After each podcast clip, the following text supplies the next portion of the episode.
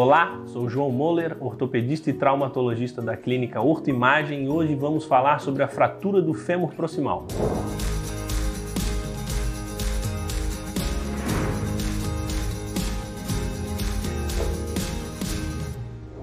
A fratura do fêmur proximal, como o próprio nome já diz, ela comete o fêmur, que é a parte de baixo do quadril, o que sustenta o nosso corpo, e quando a gente fala proximal, é que ela pode ser em dois locais.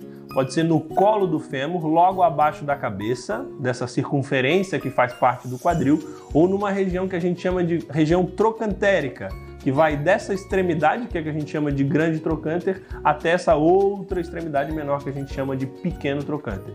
A fratura do fêmur proximal, ela acontece em dois grandes grupos.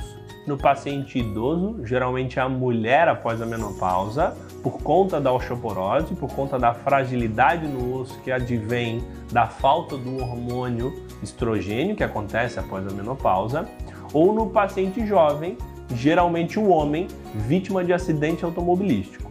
O que se sente, e é o quadro clínico mais exuberante, é um quadro de dor intensa e uma incapacidade de manter a perna, de manter toda a coxa e o membro inferior de maneira alinhada.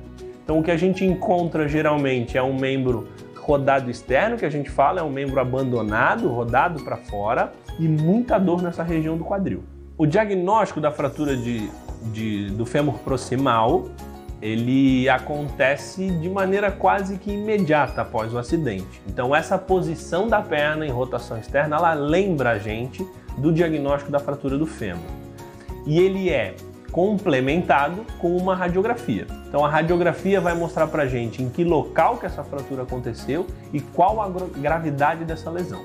O tratamento da fratura de fêmur ele é completamente e invariavelmente cirúrgico.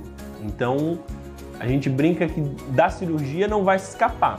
Então, sempre que o fêmur quebra, a gente precisa cirurgicamente melhorar a posição dessa fratura e colocar um implante, ou placa, ou parafuso, ou haste, para que ele fixe e a gente libere o paciente precocemente a voltar a caminhar. A prevenção da fratura de fêmur no paciente idoso, ela tem principalmente duas, duas questões.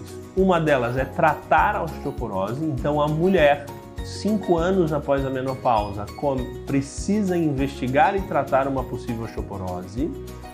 O homem isso é mais incomum, geralmente homens que têm algum problema renal associado, né, algum problema no rim que vem associado.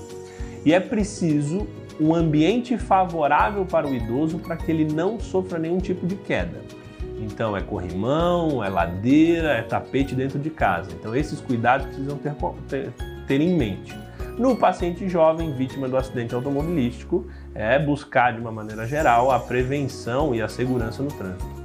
Se você conhece alguém que teve essa fratura ou alguém com um quadro clínico agudo dessa fratura, a Ortimagem está pronta com profissionais adequados para esse tratamento. Obrigado por assistir esse vídeo e até a próxima.